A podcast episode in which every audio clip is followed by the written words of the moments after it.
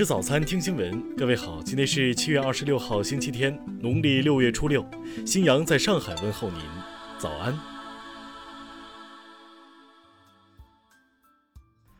首先来关注头条消息。近日，山东淄博有网友发文称，其母亲李某遭继父张某残忍杀害，引发关注。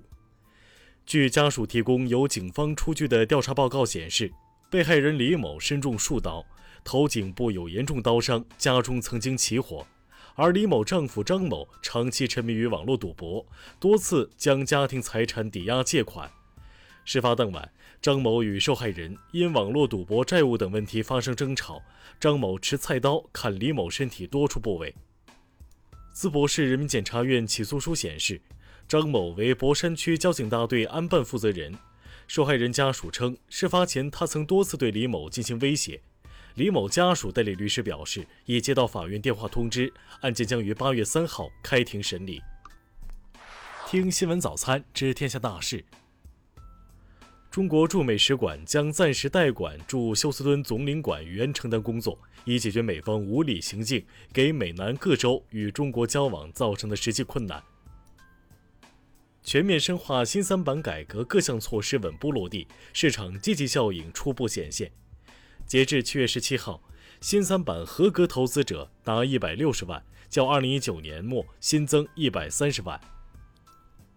今年上半年，全国城镇新增就业人员五百六十四万人，完成全年目标任务百分之六十二点七。二季度末，全国城镇登记失业率稳定在百分之三点八四。数据显示。六月份，中国外汇市场总成交十七点七万亿元，其中银行对客户市场成交二点三八万亿元，银行间市场成交十五点三二万亿元。中国工程院院士、三峡水利枢纽工程设计总工程师郑守仁二十四号因病去世，享年八十一岁。昨天，我国在太原卫星发射中心用长征四号乙遥四十五运载火箭，成功将资源三号零三卫星等三颗卫星发射升空，卫星顺利进入预定轨道，任务获得圆满成功。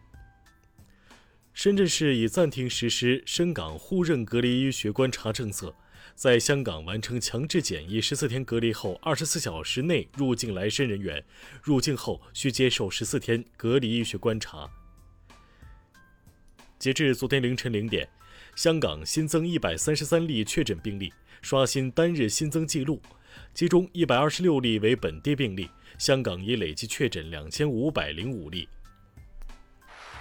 下面来关注国际方面。根据世卫组织最新实时统计数据，截至北京时间二十五号十七点二十五分。全球累计新冠肺炎确诊病例一千五百五十三万八千七百三十六例，累计死亡病例六十三万四千三百二十五例。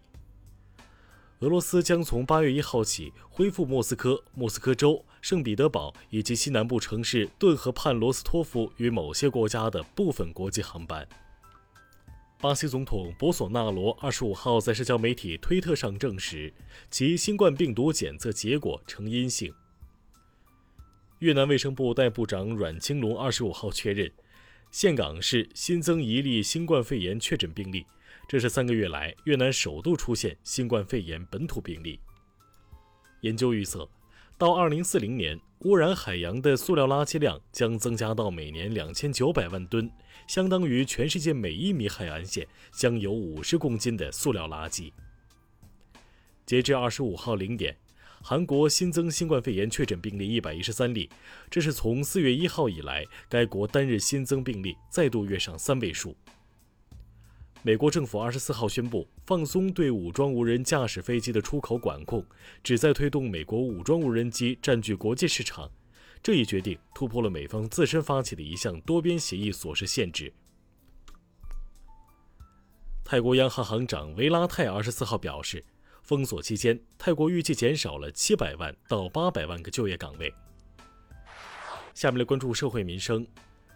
二十四号十五点到二十五号十四点，大连市新增新冠肺炎无症状感染者二十四例，大连市累计报告确诊病例十二例，均在大连市第六人民医院救治。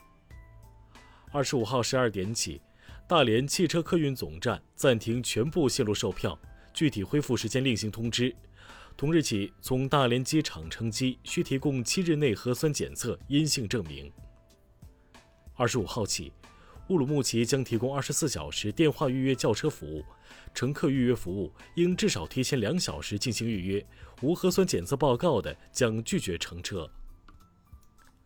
江苏南通一对母女在交通事故受伤后住院治疗时，谎称自己在家摔伤，以骗取医疗保险金，最终两人因犯诈骗罪被判处有期徒刑一年，并处罚金。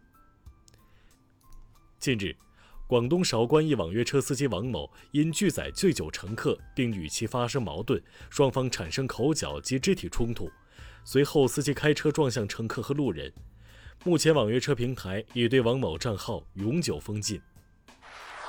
下面来关注文化体育。二零二零年中超联赛揭幕战昨晚在大连展开，广州恒大以二比零战胜上海申花，取得赛季开门红。据外媒透露。国际米兰正考虑引进梅西，梅西和巴萨的合同到二零二一年夏天到期，但巴萨尚未和梅西完成续约。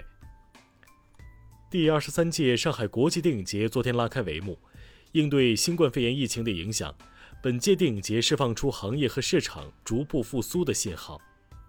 据外媒消息，考虑到严峻的北美疫情形势，迪士尼将无限期推迟电影《花木兰》的上映，这也是该电影第三次撤档。以上就是今天新闻早餐的全部内容。如果您觉得节目不错，请点击再看按钮。咱们明天不见不散。